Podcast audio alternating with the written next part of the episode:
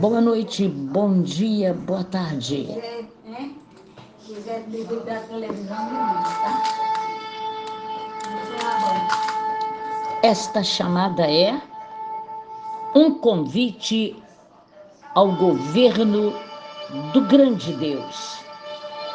Na dinâmica do reino, nós fazemos este silêncio para entender que na dinâmica do reino há uma contagem de tempo que é implacável. Esta contagem nos chama como chofar a adoração ao eterno, ao soberano, ao poderoso. Um salmo tão pequeno, com cinco versículos, nos convida a ter total controle do eterno. Desde a antiguidade, amados, está firme o trono do nosso Deus. A noção de que o avanço do reino estabelece o trono de Deus precisa de uma explicação mais clara, mais lógica. É tolice pensar que o homem possa aumentar ou diminuir o poder ou a glória do domínio do reino de Deus.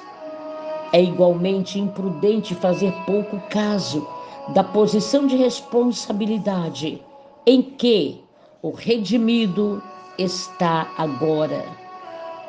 Devemos receber com alegria o reino, administrar as situações na terra, chamando pelo poder do Espírito Santo, a fim de que ele alcance as nossas dificuldades, as nossas circunstâncias impossíveis e que tudo isto seja transformado em tudo, não por tudo, demos graças, preenchendo a situação com louvor, porque esta é a vontade de Deus em Cristo Jesus para conosco.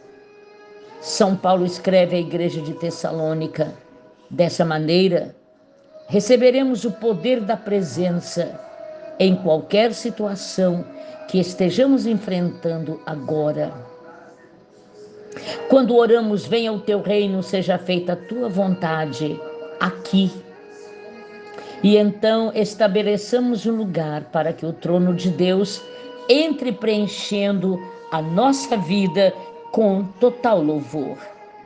Assim como os tempestistas de Gideão, os trompetistas, desculpe, eles estavam prontos.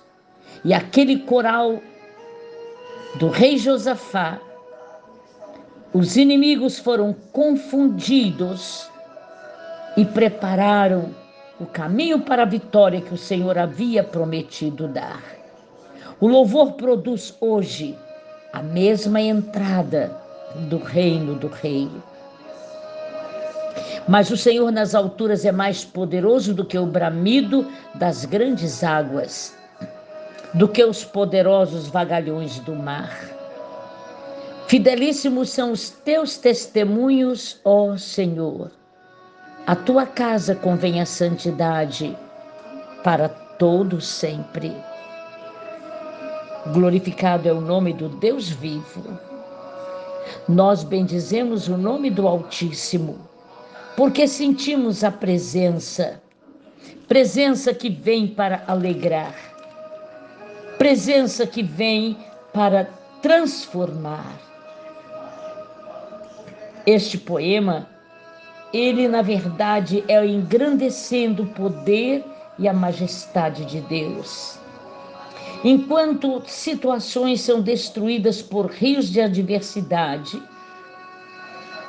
nações hostis ou poderes malignos, o Senhor permanece para sempre soberano, inabalável, firme, e os testemunhos do Senhor permanecem fidelíssimos. Ele é o poderoso, ele é o eterno, para sempre a glória do Senhor é bendita e a sua santidade permanece em sua casa e nós, como igreja viva, somos a santidade do Pai aqui na terra. Obrigada, Senhor, por esta noite, por mais uma vez o mover libertador acontecer nesta casa.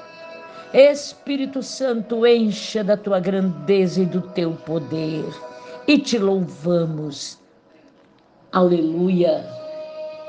Porque és o único digno de receber honra, glória, adoração e louvor para sempre. Amém.